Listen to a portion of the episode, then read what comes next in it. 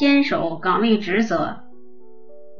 布朗在托里的工厂任仓库保管员一职，他是个临时工，工作非常简单，无非就是按时关灯、关好门窗、注意防火防盗等。但布朗做的超乎常人的认真。一天，突然而来的强对流天气使得狂风骤起，乒乓球大的冰雹从天而降，砸坏了许多窗户的玻璃。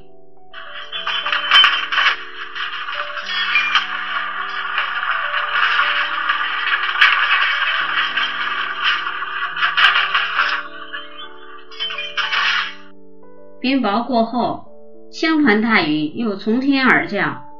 这时，在家里休假托里感到十分不安，因为在仓库里还堆放着刚买来的生产原料。如果仓库的窗户玻璃被冰雹打坏，原料就会被雨淋透，这会给公司造成不小的损失。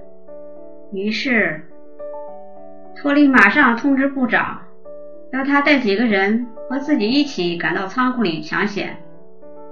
当他们赶到仓库的时候，看见仓库窗户的玻璃虽然已经被冰雹砸碎，雨水随风从窗户飘进来，可原料已经被帆布盖好。更让他感到诧异的是，浑身湿透的布朗正迎着随风而进的大雨，逐个修补着仓库的窗户。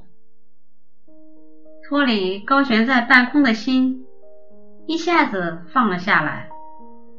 他和安全部长及带来的人一起投入到了布朗的战斗中。事后，托里握着布朗的手，说着感谢的话，而布朗却淡淡的说：“这是我的工作。”鉴于布朗的这种认真负责的工作精神，不久。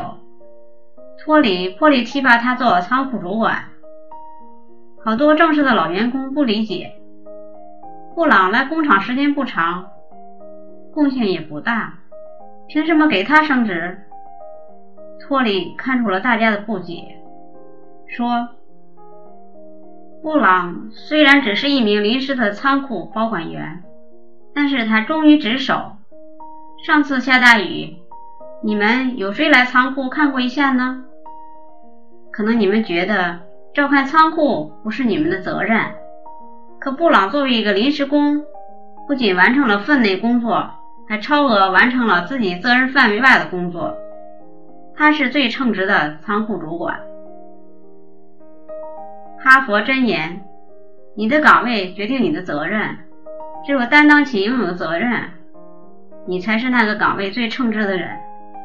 要懂得在责任面前全力以赴。用担当来证明自己的价值，用负责来博得他人的器重。